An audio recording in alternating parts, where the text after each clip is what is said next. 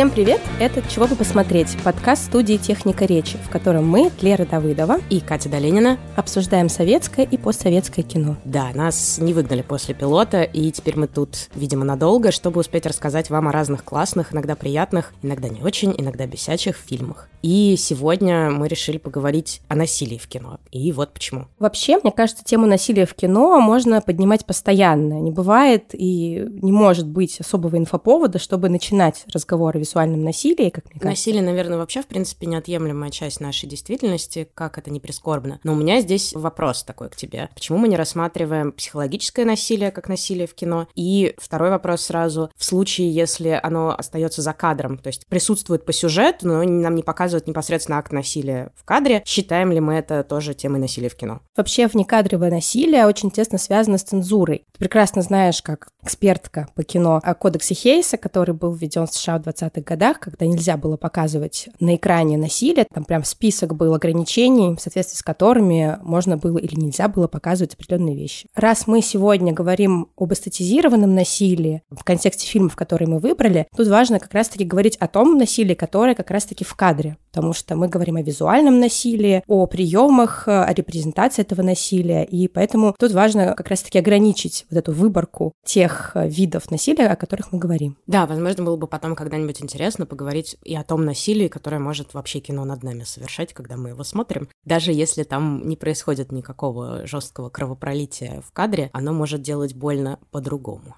Абсолютно. Виды насилия вообще довольно интересная штука, потому что визуальное насилие, насилие телесное в кино, это только одна часть пирога насилия, который нам предлагает кинематограф. Поэтому остановимся пока что на телесности. И я думаю, что главенствующая роль в этом выпуске будет у тебя, потому что я, хотя и люблю всякие там детективы, ментовские сериалы, убийства, документалки про геноциды, не могу сказать, что я хорошо знакома именно с худ художественном кино, посвященном теме насилия. Единственное, что мне вспомнилось, когда мы об этом вообще в первый раз заговорили, это был, естественно, Тарантино. И твой выбор, который мы собираемся обсуждать, ну, непосредственно из этого вытекает. Наверное, это самое очевидное вообще, что приходит людям в голову, это Тарантино. И сейчас вот последние годы это еще всякие корейские режиссеры, Пон Джун Хо, который завязан, мне кажется, на эстетике Тарантино, который вдохновлялся восточным кино, и потом оно как бы вернулось... боевиками, да. Да, что оно закольцевалось, и как бы его влияние вернулось туда-обратно. Давай тогда начнем с нашего первого героя. Действительно, ты не зря упомянула Тарантино, потому что я провела небольшой опрос своих друзей, которые там любят смотреть кино, смотрят разное кино, и смотрят в том числе фильмы с визуальным насилием. У всех у них первое имя, которое приходит на ум при слове «насилие в кино» — это Тарантино. И именно поэтому я сегодня предложила обсудить фильм режиссера молодого российского, как мне кажется, продолжателя этой традиции тарантиновской, причем, мне кажется, совершенно очевидно, что очень много омажей в его фильмах именно этому режиссеру, это Кирилл Соколов. Сегодня мы обсудим прежде всего его фильм «Дорви и выбрось», это роуд-муви и черная комедия. Причем то, что это черная комедия, мы понимаем сразу. Там на первых же кадрах жестко сквернословит ребенок лет 10.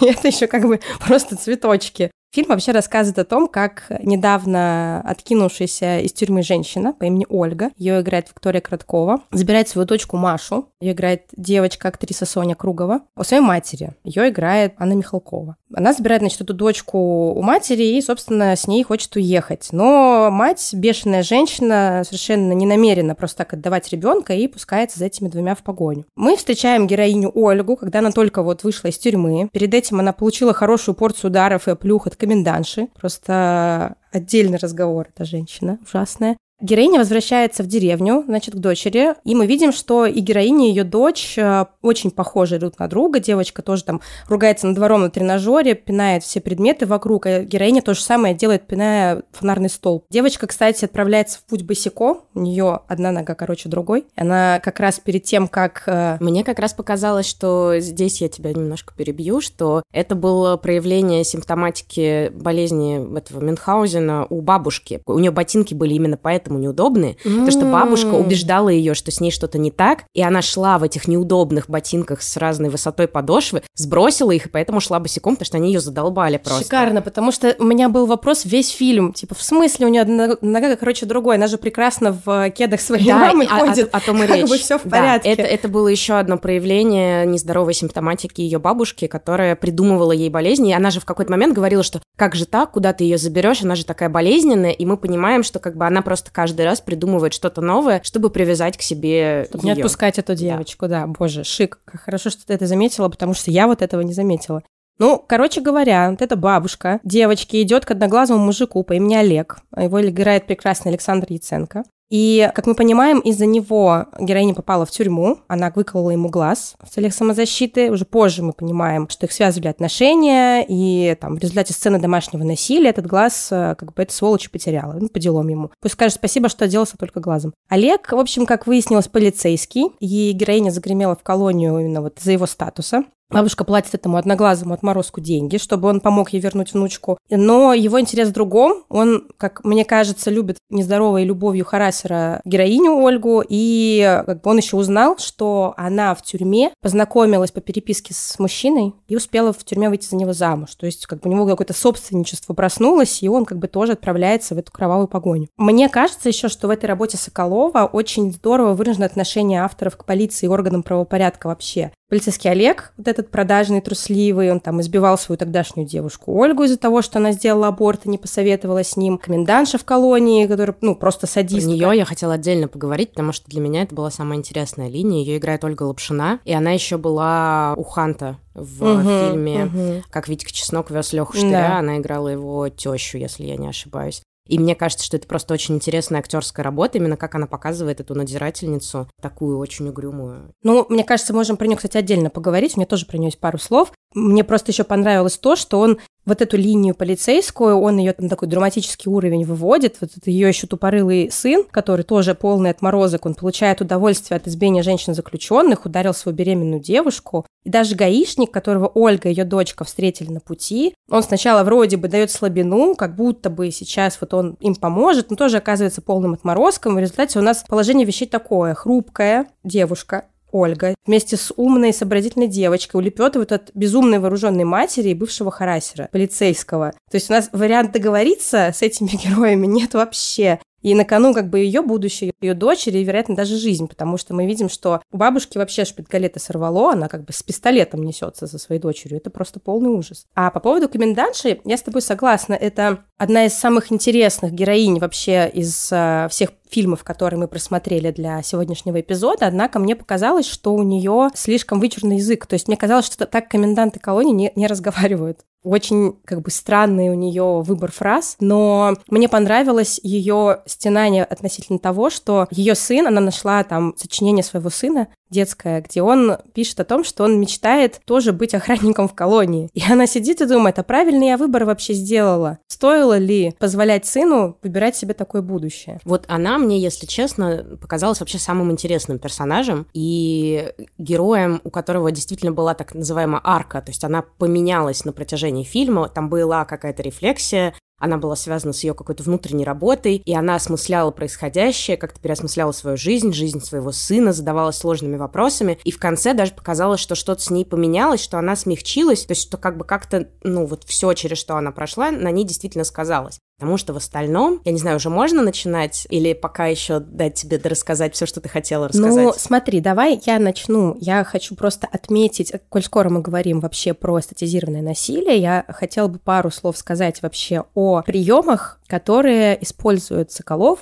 вообще натуралистичность стран, особенно там снятых крупным планом, они для меня лично, как бы вот просто как для исследователя темы, такой некоторый манифест эстетизации насилия в кино, это такая относительная свобода слова а и авторского выражения, потому что именно оттуда и есть какая-то влюбленность у меня и в эстетику насилия на экране, и вообще влюбленность в этот фильм, потому что если человек так эстетизирует насилие, то он свое дело знает. Мне показалось, что омажи, отсылки к Тарантино, они как бы убеждают в том, что человек любит искренне тот визуальный стиль, который он выбрал. Он любит искренне авторов, которые к этому стилю прибегают, которые его используют. И, ну, я не знаю, возможно, кому-то покажется, что в этом фильме слишком много кровавых сцен, что все крутится вокруг какого-то бессмысленного насилия, что слишком много каких-то нереалистичных сцен, где все друг по другу шмаляют. Безусловно, это преувеличение. Это, конечно же, гротеск. Я думаю, и авторы фильма, и зрители понимают, что в реальной жизни там, деревенская бабушка не будет гнаться за своей дочерью с пистолетом, хотя кто знает, знаете, разные бывают Ты давно истории. не включала, пусть говорят просто. Я вообще его не смотрела, но мне рассказывали. Короче говоря, помимо эстетизированного насилия и реалистичности ран, есть и другие омажи отсылки к Тарантино, например, нелинейность повествования. Соколов не выстраивает линейно всю историю, а он немножечко прыгает флешбеками по тому, что происходило ранее, для того, чтобы зрителю объяснить некоторую сцену. Он смотрит сцену, не понимает, что в ней происходит, что это за жесть. Затем мы через флешбэк прыгаем и понимаем, что вот э, некоторые события привели нас именно к тому положению вещей, которые зритель видит в конкретном эпизоде.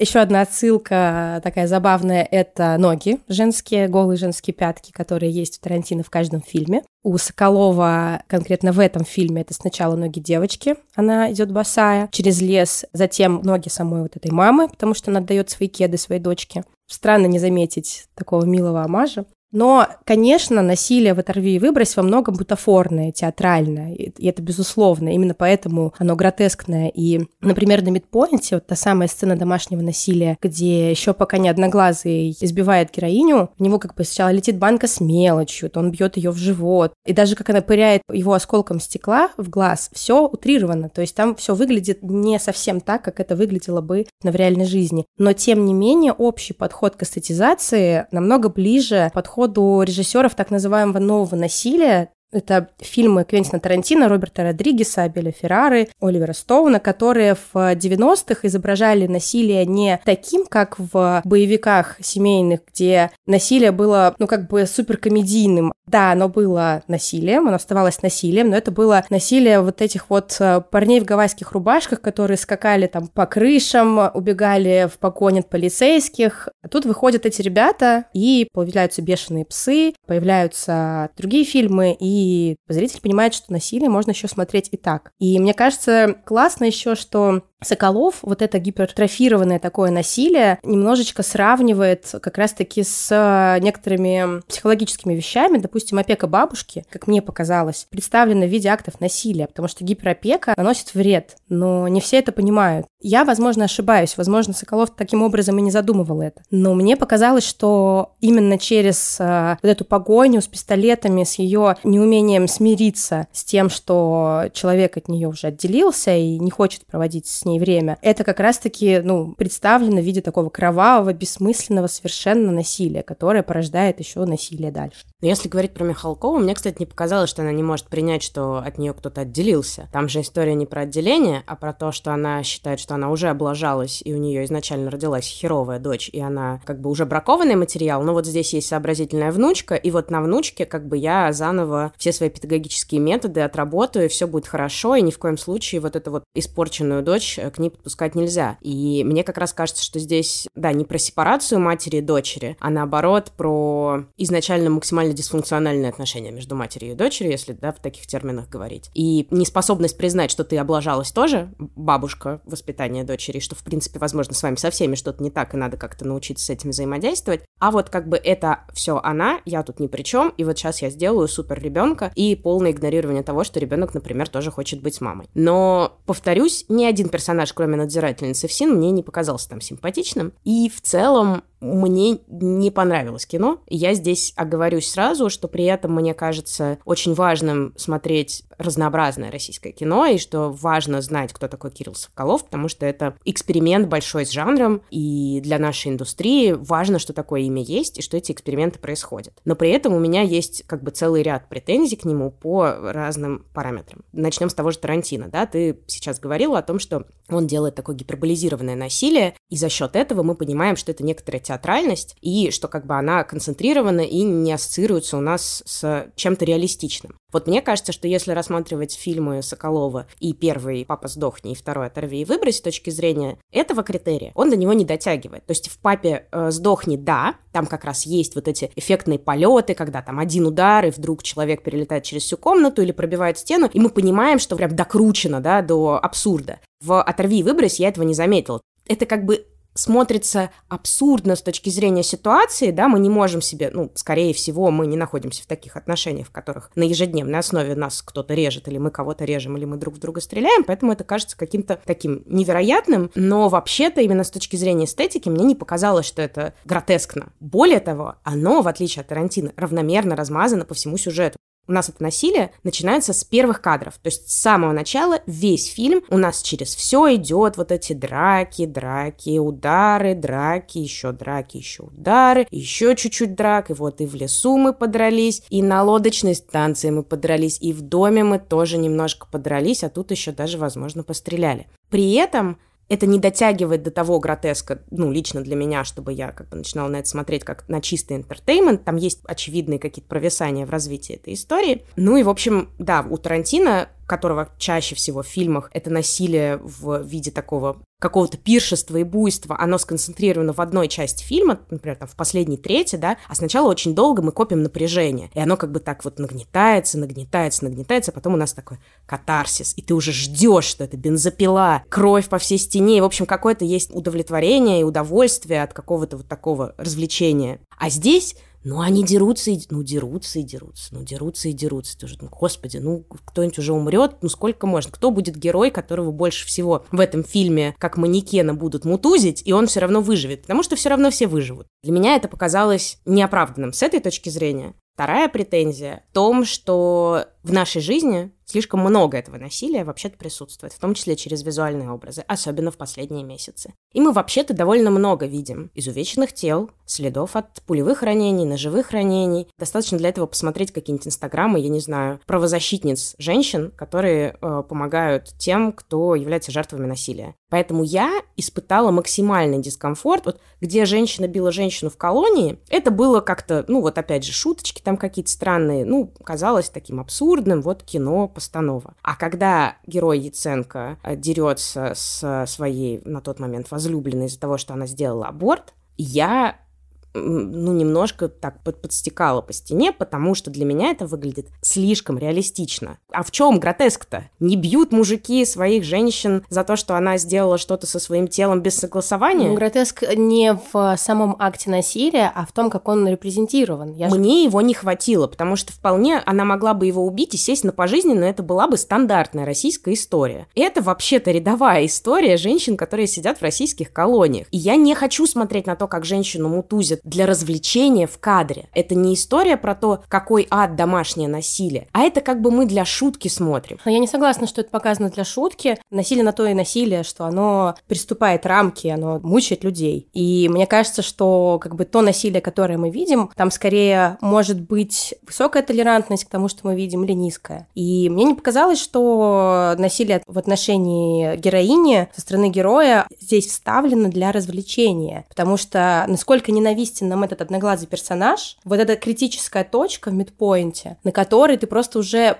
понимаешь, что она была просто как бы щедра, что она всего лишь глаз ему выколола. И мне кажется, что нету здесь цели, э, ну, как бы посмеяться над тем, что женщину в живот ударили. Ты говоришь, это эстетизированное насилие, да? Я не это... говорю, что статизированное насилие вообще существует для того, чтобы зрители получали удовольствие. А, подожди, Нет. а для чего? Ты же сама присылала цитату Тарантино, который говорит, что это да. so much fun. Но это же не значит, что так считают все люди. Я думаю, что здесь нужно вообще смотреть на саму историю насилия на экране, потому что изначально все сцены насилия, которые были, там взять тоже ограбление поезда, это был такой маркер негодяя в кино. То есть если человек, условно, в кадре делает что-то нехорошее по отношению к другому человеку, то как бы зритель понимает, ага, это злодей, мы его ненавидим. С течением времени насилие превратилось в протест на экране. Режиссеры нового Голливуда, они поднимали тему феминизма, несвободы сексуальных меньшинств, война во Вьетнаме. Все это трансформировалось э, с течением времени в то, что теперь уже тяжело найти вот эту границу между, так скажем, приемлемым насилием, когда мы понимаем, что злодей получает то, что он заслужил, и насилием бессмысленным, беспощадным и совершаемым даже положительным персонажем. Очень логично, что то насилие, которое мы видим, как бы оно ни выглядело, не нужно воспринимать его как нечто, что должно нам нравиться. Нам вообще в целом нравится, ничего Нет, не я не говорю про нравится, я говорю про развлечение. Это не серьезный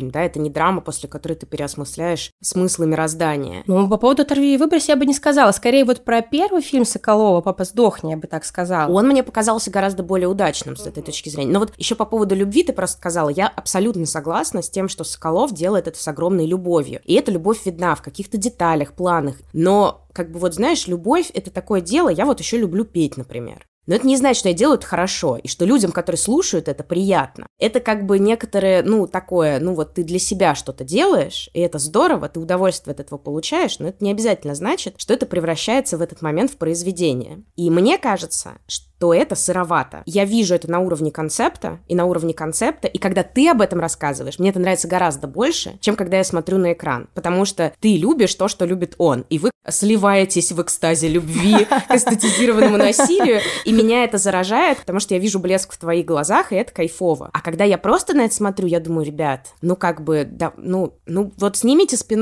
про всин-надзирательницу, я посмотрю. Я даже надеялась на то, что там в конце выяснится, что она разведена, и муж по переписке главной героини — это бывший муж надзирательницы, но, к сожалению, так не закольцевалось, потому что нам так и не показывают, с кем она состояла в переписке. Эти письма тоже, кстати, к реальным да, цифрам и статистике, женщин практически никогда не ждут из тюрем, а женщины, наоборот, все время ждут мужчин из тюрем. Он же так и не появляется, да, мы же со спойлерами тут все обсуждаем. У нас в конце вдруг появляется идиллическая картина в тюрьме, где сидит и мать, и бабушка, и к ней приходит в очередной раз этот мент, которому она глаз выткнула. И дочка осталась с ним на попечении. Дочка... Это меня больше всего возмутило, конечно. Дочка осталась с ним на попечении, и отдельно меня бесит. Вот ты сказала, что у него харасерская любовь. А на фильме, мне кажется, тоже романтизируется. Нам не один раз показывают, как он с кольцом припадает на одно колено ей в совершенно разных местах.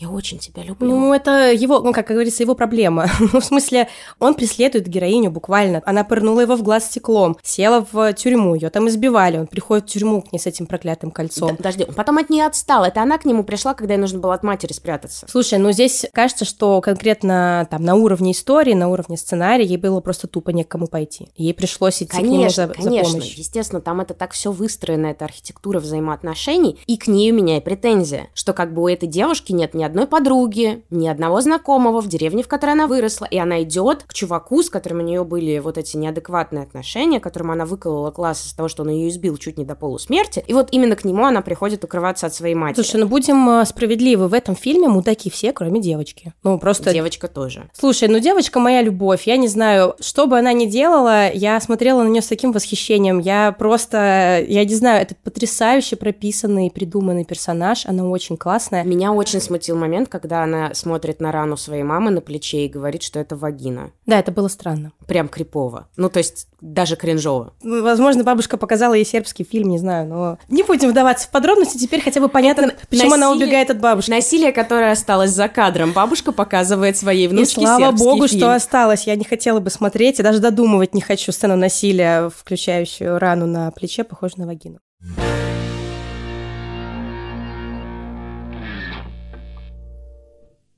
Подводя итог э, обсуждения вот этого фильма Кирилла Соколова, его эстетики, наверное, мне хочется как-то придумать, для какого вечера нужны фильмы Кирилла Соколова. Я думаю, что этот фильм хорошо смотреть, когда у тебя чешутся руки кого-то ударить или ты чувствуешь агрессию. Мне кажется, что насилие в этом случае должно работать как катарсис, а не как мимисис. И лучше находить какой-то выход в просмотре таких кровавых фильмов, чем смотреть и думать, классно, пойду сейчас выйду из квартиры и сделаю так же. Я считаю, что этот фильм, конечно, не для того, чтобы одному дома грустно смотреть, как все друг друга бьют, и не всегда понимать, кто, кого, зачем, почему, и зачем вообще я смотрю этот фильм. Я бы советовала позвать друзей, чтобы можно было всем вместе шутить над происходящим и по необходимости объяснять, что происходит. Ну и, конечно, обзавестись попкорном. Еще лучше в большом количестве и разном, чтобы точно всем хватило и никто не ушел голодным. А можно заранее со всех собрать предпочтения. Кому-то понадобится соленый, кому-то карамельный, а может быть даже и сырный. Все можно заказать в Яндекс.Лавке, но не деритесь, пожалуйста, только. Насилие — это плохо, понятненько.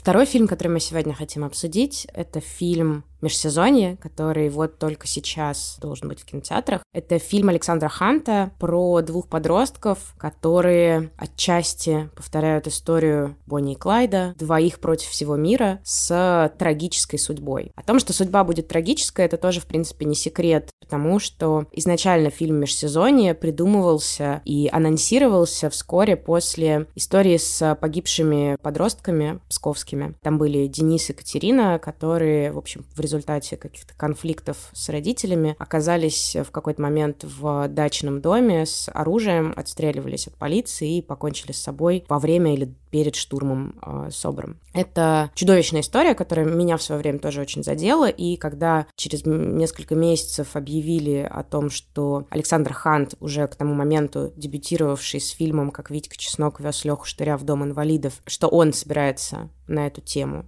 снимать кино, это показалось очень классным и важным. Я за то, чтобы рефлексировать реальное насилие, которое с нами происходит, в том числе какие-то трагические события. Мне кажется, что это очень классно и обогащающе, когда искусство и культура каким-то образом взаимодействуют с реальностью и помогают нам найти слова, образы и как-то воплотить во что-то такое осмысляемое. Мне в целом показался симпатичным дебют Ханта. Понимаю, к нему там тоже, возможно, какие-то претензии к тому, насколько там мастерская совершенно эта работа, но это был сильный, любопытный дебют, которым он хорошо заявил о себе, и, соответственно, его второго фильма ожидали вне зависимости от того, на какую бы он был тему, а в связи с тем, что он был на резонансную тему, я ждала его лично с еще большим таким усилием. Собственно, история героев межсезонья, несмотря на то, что она вдохновлена людьми реальными с э, чудовищной судьбой, это художественное осмысление и не только их истории, но в целом, как мне показалось, Александр решил продолжить свое размышление на тему столкновения поколений и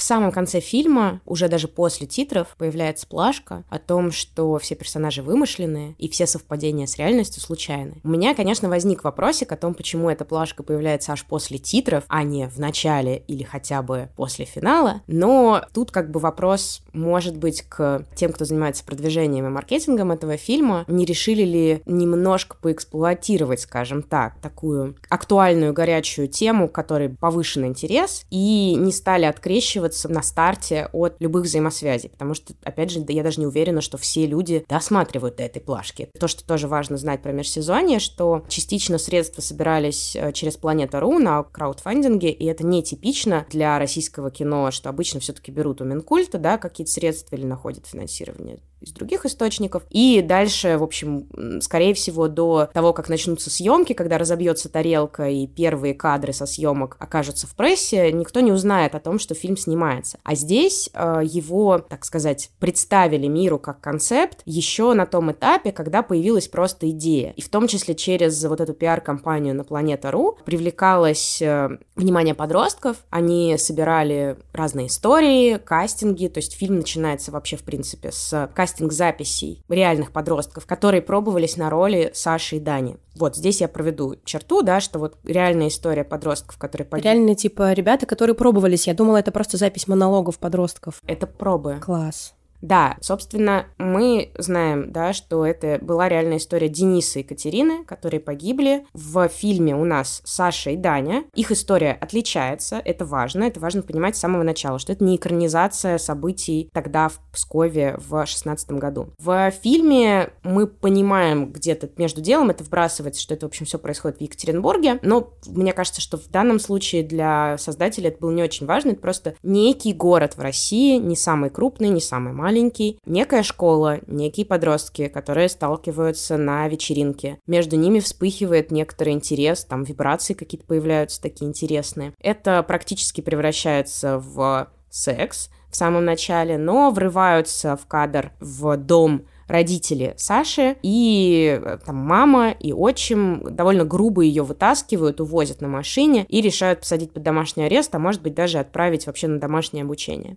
И вот мы видим, как она отправляется на свой последний учебный день а, для того, чтобы попрощаться со всеми. И она, естественно, сбегает. А мальчик, с которым она чуть не переспала вечером перед этим, бежит вслед за ней, он супер маменькин сыночек. Тоже интересно, мне кажется, проследить отношения в этих семьях с точки зрения отношений с матерями. Контраст сразу виден с первых же кадров, как орут на эту Сашу, и как поцелуями его будет мама с утра. Да, и при этом мы видим, что те и другие отношения абсолютно нездоровые. С одной стороны, у нас есть супер отстраненная мать, которая полностью сфокусирована на своем новом муже, ребенке, и у которой не очень есть есть силы, время для того, чтобы погрузиться в переживания своей дочери и помочь ей пройти через довольно сложный период подростковый, где кажется, что мир довольно говняное место, и не очень понятно, нахрена ты тут вообще находишься. И что тебя никто не может понять. Никто тебя не может понять, и ничего хорошего тебя в целом не ждет. Ты уже начинаешь понимать, что ты повлиять ни на что не можешь. И вот этой идиллической, райской жизни, которая у тебя может быть, пока ты в детстве и о тебе заботятся, ее уже тоже не будет. И ты уже начинаешь как бы это все воспринимать, гормоны шарашат, чувствительность повышенная, и, в общем, а на тебя не очень кому-то есть дело. И при этом есть супер такой токсично-маскулинный отчим, сотрудник неких органов, да, я не помню конкретно, какой у него статус, следователь или просто он опер, но он э, связан, как бы у него есть корочка, отсюда мы узнаем, там впоследствии оружие появится только из-за этого в их жизни, в жизни подростков. То есть там как бы начинается такая череда неприятных событий, когда они уже сбегают. Ну, а про Даню, если мы говорим, то это мать, у которой э, у них погиб отец, и она души не чает в своем сыне, он у нее единственная отрада, и она невозможно просто его залюбила, абсолютно не отдает себе отчет в том, что он вырос. Она не дает ему продохнуть, просто она даже ломится к нему в ванную, когда он чистит зубы, он закрыл дверь, и она ломится, и что-то случилось, с тобой все в порядке, да, да нет? Любое выстраивание границ, какое бы то ни было, воспринимается как будто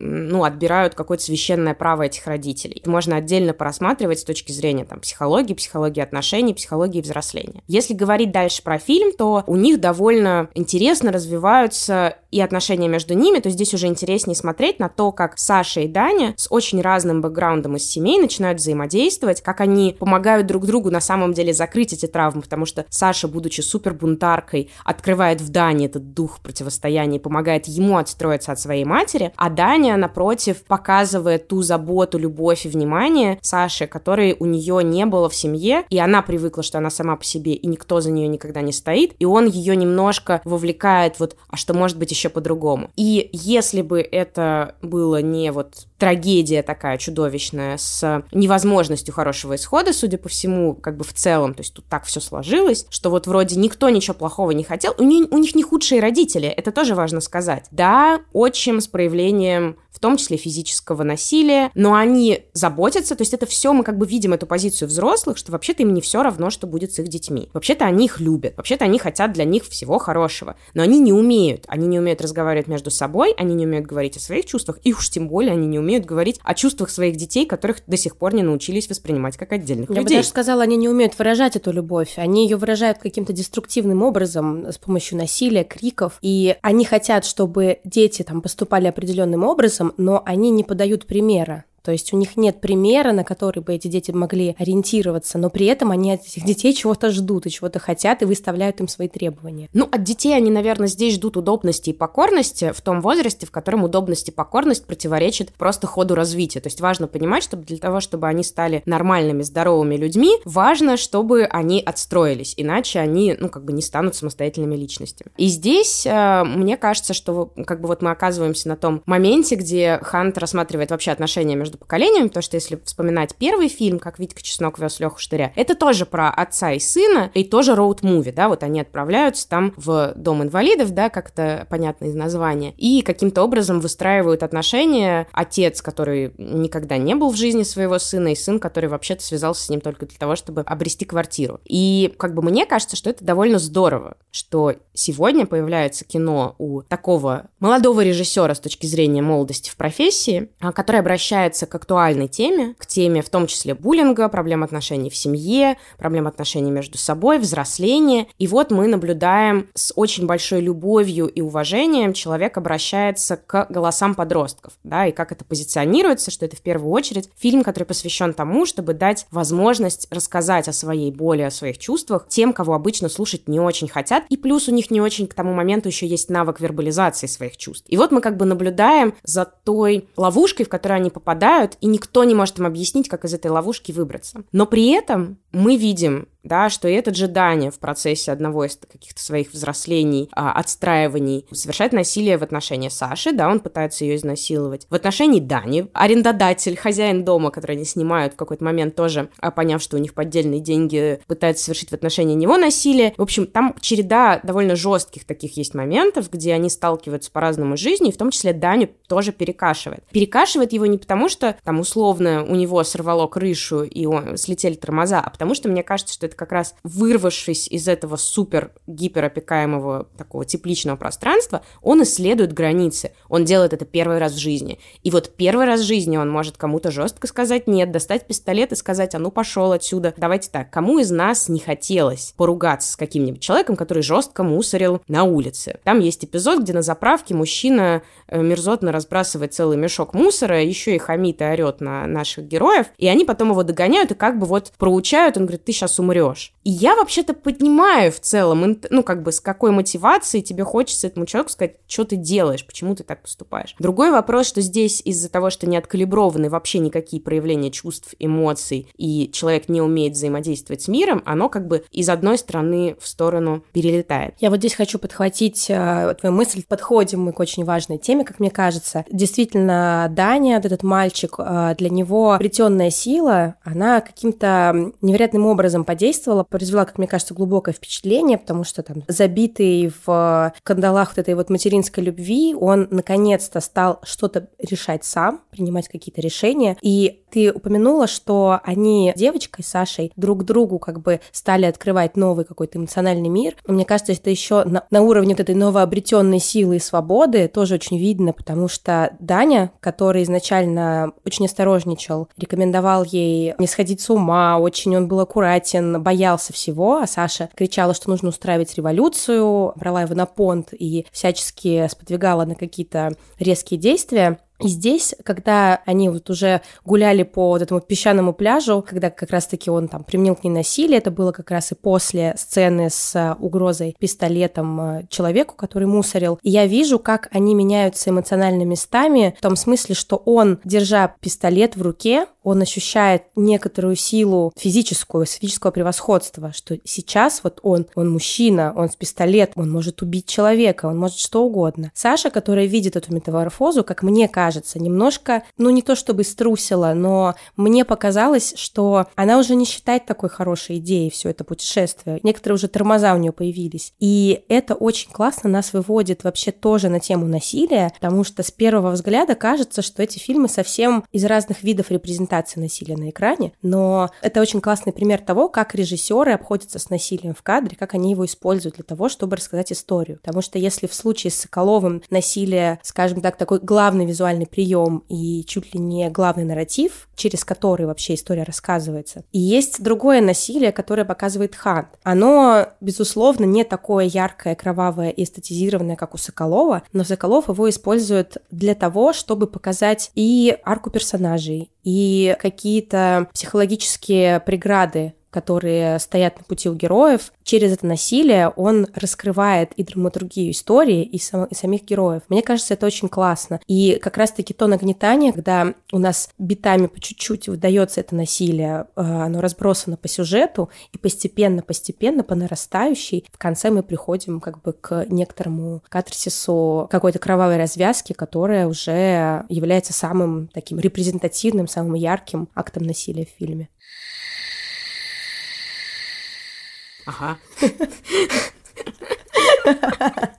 Еще, кстати, хотела сказать, ты говорила вначале про монологи вот этих подростков, которые пробовались на роль, и там есть одна девушка, которая говорит, я очень конфликтный человек, потому что этот мир такой жадный, нечестный, и я, когда ее слушала, у меня появилась такая мысль, что по сути, все насилие, которое существует в мире подростков или в, там, ну, в мире людей, которые... Мне вообще не нравится слово подросток. Мне кажется, это, ну, как бы, это человек, который проходит определенную стадию взросления. Легко этим словом лишь ярлыкой определять возраст человека, но, по сути, это же такой сложный гормональный, эмоциональный, психологический процесс в теле человека, что я считаю, это уже взрослые люди, которые отличаются от, э, там, не знаю, просто отличаются от своих родителей. Короче говоря, она говорит эту фразу, и я понимаю, думаю, что именно в, в этом фильме Ханта как раз вот это насилие, это то насилие протеста, насилие революции, когда подростки его совершают не для того, чтобы над кем-то поиздеваться, а для того, чтобы показать, что они против, что у них есть своя жизнь, свое мнение, и это какой-то такой способ быть против этого мира взрослого, который тебе просто не дает свободы. И мне кажется, эта девочка с ее вот этой фразой, она как будто бы суммирует мысль всего фильма, как мне показалось, суммирует историю вот этих двух несчастных подростков, которые просто хотели, чтобы их оставили в покое. Они не воровали ничего у родителей. Они не применяли насилие к своим родителям, они на них не кричали. Ну, подожди. Но нет, они просто там, хотели, чтобы их оставили в покое. э, Саша подралась с мамой, да. Ну, как бы другой вопрос, когда мы говорим про домашнее насилие, тут как бы кто источник, да, когда на тебя орут, бьют, ты отбиваешься. В общем, там в целом это все просто не очень здоровая обстановка, поэтому обвинять здесь ту или другую сторону, мне кажется, было бы некорректно. Но они демонстрируют довольно яркое антисоциальное поведение. Их задерживает милиция. Милиция их задерживает э, за то, что они сначала вандалят, воруют, и, в общем, ведут себя довольно вызывающе. Более того, меня поразила сцена, где они заходят в ресторан просто берут бокал со стола, пьют алкоголь, забирают еду, Всегда уходят. мечтала так сделать.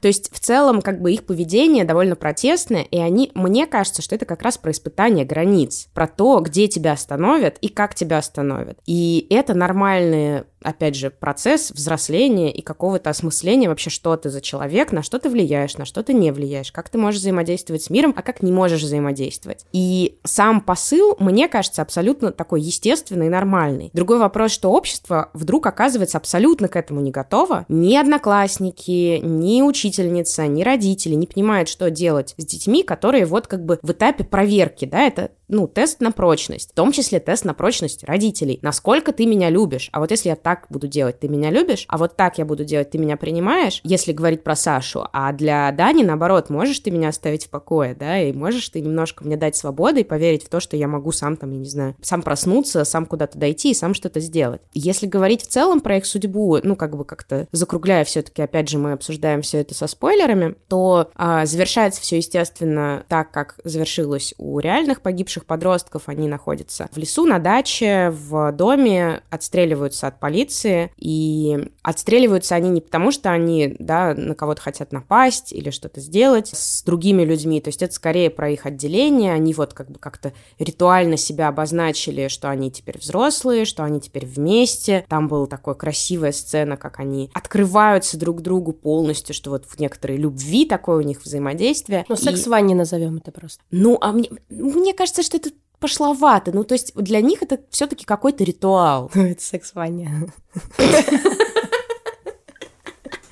Но у них была такая импровизированная свадьба. Да. Она обрезала себе волосы, покрасила их, нашла как какую-то одежду в этом доме. Ну, а- они проходят обряд инициации. И вообще-то обряды инициации это супер важная штука. Если мы посмотрим с точки зрения антропологии, это было частью человеческой культуры много-много веков. И полностью они исчезли только в последнее время. Сейчас у нас нет никаких обрядов инициации. То есть непонятно, в какой момент ты ребенок, а в какой момент ты стал взрослым. И в целом эти ребята сами как-то инстинктивно, на мой взгляд, себе этот обряд инициации устраивают. Они сначала устраивают себе довольно жесткие приключения, попадают в аварии. Вообще, мне кажется, Даня появляется как отдельный мужчина-персонаж в жизни Саши в тот момент, когда он выкручивает руль машины ее отчима, потому что он решает, что нужно заступиться за нее и что нужно что-то сделать, чтобы его защ- ее защитить. Причем тоже заметил в начале, когда ее родители, ну, отчим и мама, прервали, так скажем, их попытку заняться сексом, он пытался что-то сказать, но не смог. Отчим его заткнул, просто захлопнул его. И здесь он просто, ну, как бы делает совершенно противоположно. Он выкручивает руль и как бы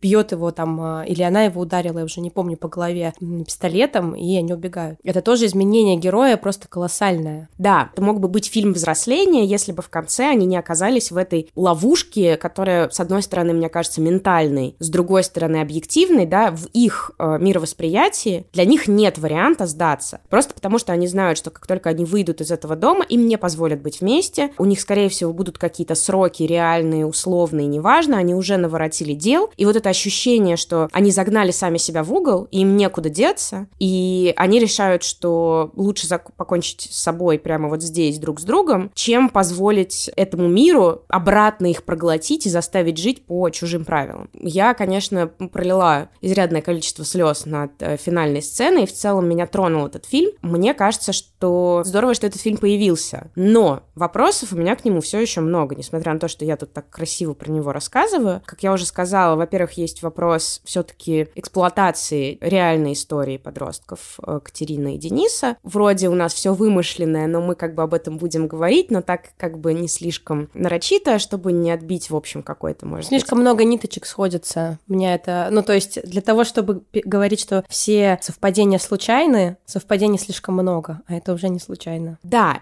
Говорили о том, что толчком для появления концепции этого фильма была эта история, но, в общем, мне кажется, что это можно было либо как-то сильнее переработать, либо не так сильно открещиваться, или, в общем, как-то, ну, выбрать более этичную траекторию в плане отношений с э, пострадавшими, потому что мы связались с Александром Хантом, задали ему несколько вопросов, в частности, про то, связывались ли они с семьей и с людьми. И, в общем, этот вопрос Александр не стал он отвечать, а когда э, задали вопрос про то, то можно ли было спасти его экранных персонажей. Он подумал, что мы говорим про подростков, которые погибли в Пскове. Но не будем здесь из этого строить какие-то теории о том, насколько сами создатели фильма не уверены в том, что реально, а что вымышленно. Наверное, я бы хотела услышать твое впечатление как человека, который эксперт по насилию. Ты знаешь, я согласна совершенно, что довольно сложно воспринимать этот фильм как нечто билетризированная, так скажем, когда у тебя перед глазами еще несколько лет назад э, вот полностью разложенная в новостях история, и герои слишком похожие на прототипы, и история, в общем-то, слишком слажена в соответствии с э, новостными сводками. Но мне кажется, что в целом, вероятно, была некоторая ошибка создателей фильма в том, что они открещивались. Возможно, там были какие-то проблемы с э, тем, чтобы договориться с семьями, и чтобы там как-то не попрать, не попрать не попри... попреть, попасть. Не опорочить. Не опорочить память погибших э, детей. Но я понимаю прекрасно на продюсерском уровне, почему они так поступили. Но давайте все-таки не забывать историю про Бонни и Клайда, которая, как ты уже правильно сказала, очень э, напоминает, ну, то есть этот случай очень напоминает именно ту историю. И как бы Бонни и Клайд вообще в свое время, это 69-й год, если не ошибаюсь, произвел огромный фурор не только за счет того, что там было просто какое-то невероятное количество насилия после отмены кодекса Хейса. Там просто полили направо и налево в людей, люди были просто продырявлены, там были как решето от пуль, там очень было много таких сцен, и, ну, как бы все просто не видели до сих пор на протяжении долгого времени такие сцены, но помимо прочего у нас есть еще и история, как в Бонни и Клайде, так и здесь в межсезоне, двух влюбленных, которые идут против системы. Безусловно, Бонни и Клайд — это очень романтизированная история, потому что кто такие Бонни Клайд? Это просто преступники. Но это люди, которые воровали деньги в банках, убивали людей, и, в общем-то, ну, скажем так, не, не положительные далеко персонажи. Но в самом фильме их образы взяли за основу и рассказали красивую историю любви про людей, которые, ну, устали от какой-то скучной, серой жизни, которая там устанавливает свои правила и которая не дает им никаких перспектив на будущее, там, на роскошь, путешествия и все прочее. И мы видим просто двух людей, которые отправляются в путешествие и там на пути к своей там конечной цели творят различные штуки, так скажем. Причем, кстати, надо сказать, что псковские подростки реальные прототипы, они себя называли Бонни и Клайдом. У них были эфиры в Перископе, где они говорили, что они новый Бонни и Клайд. А конкретно в этом случае, в межсезоне, я понимаю, где есть расхождение с прототипами. Здесь побег был обусловлен, да, поиском новой жизни, но не попыткой за счет других людей обогатить свою жизнь и там ограбить как можно больше других людей, и там убить как можно больше других людей, а найти свое место в жизни и найти вдвоем, а, быть счастливы вдвоем. Ну, мне кажется, что с одной стороны, я с тобой согласна, с другой стороны, когда они сбегают, они еще не влюбленные. У них только что-то зарождается. А сцена на стадионе, где они признаются друг другу в любви. Господи, это лучшая сцена признания любви просто, мне кажется, в российском кино. И мне, кстати, очень понравилось, как они закрасили, что они закрасили на этих баннерах. То есть она действительно очень репрезентативна с точки зрения вот этого поиска, что с ними происходит, что их так шарашит. Но у меня было несколько, вот я понимаю, что Бонни и Клайд это как бы первая ассоциация, но вообще фильмов про подростков, которые сбегают и ищут себя в отношениях и в мире, есть еще некоторое количество, и мне вспомнились именно при просмотре межсезонья, во-первых, «Конец гребаного мира» да, да, на Netflix. Вспомнила. Угу. И он мне на самом деле кажется здесь, возможно, даже ближе всего по настроению, по подаче, по какой-то вот этой едкости местами, злому юмору. То есть я бы здесь сопоставила скорее их. Вместо Бонни и Клайда я бы предложила «Пустоши» Терренса Малика, потому что там как раз есть история, что они сбегают, и они начинают насилие не как насилие ради насилия, то есть это не немотивированное насилие ради самого себя, а скорее как самозащита это стартует. И в истории межсезонья, и в истории пустоши, то есть это какой-то опосредованно вы с кем-то сталкиваетесь, что-то идет не так, и вдруг вы почему-то в кого-то стреляете. В общем, какая-то такая неприятная ситуация. Еще мне вспомнился «Королевство полной луны». Даже некоторые сцены и даже некоторая цветокоррекция местами в межсезонье мне тоже что-то напоминала. А я очень люблю «Королевство полной луны» Вес Андерсона. В общем, один из моих любимых фильмов.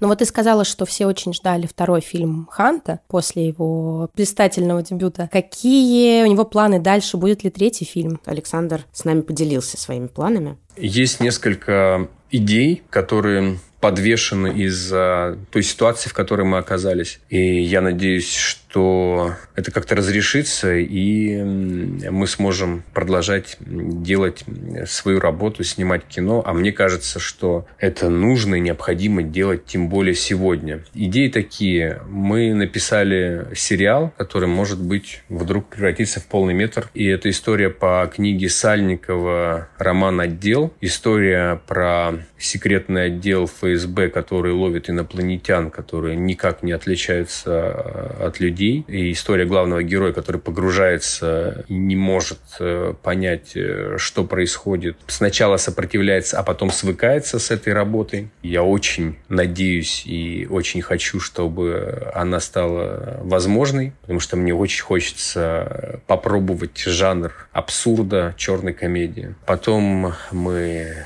подались Минкульт э, с еще одной историей, которую я, наверное, пока не готов озвучить, но она тоже черная абсурдистская комедия про Дальний Восток. Так что планов много, еще есть разные идеи на уровне заявок. Но вот я надеюсь, вот есть два уже разработанных проекта.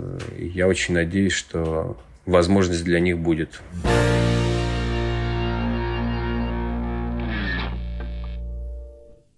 Мне кажется, что вот эти фильмы, которые мы сейчас обсудили, они вероятно, познакомят современного российского зрителя с ну, какой-то современной репрезентацией насилия в кино лучше всего. Будь то эстетизированное насилие, как у Соколова, либо же это порционное насилие, не эстетизированное, такое реалистичное, так скажем, у Ханта. Но, тем не менее, я думаю, что я бы рекомендовала эти фильмы все равно смотреть с друзьями или в одиночку. Вот межсезонье я смотрела в одиночку, и я считаю, это было лучшим решением. Не могу с уверенностью сказать, что это фильмы, которые полностью ответят вам на вопрос, как выглядит насилие в российском кино прямо сейчас. Скорее всего, мы что-то не видели и не знаем, поэтому если вы знаете и видели какие-то классные фильмы или сериалы, наверняка они есть, пожалуйста, присылайте, мы будем смотреть, изучать и, может посмотрим и обсудим в следующих эпизодах. Сегодня это все. С вами были Катя Долинина и Лера Давыдова. Если вы дослушали нас до этого момента, значит, все-таки мы вам чем-то понравились, и вы знаете, что нужно сделать. Нужно подписаться, на чего посмотреть, если вы еще не подписаны. Нужно поставить нам сердечки, звездочки, лайки и, в общем, все, что доступно на той платформе, где вы нас слушаете. И обязательно пишите нам, если хотите поделиться своими мыслями или фильмами. Почта и телеграм для связи в описании эпизода. Всем пока!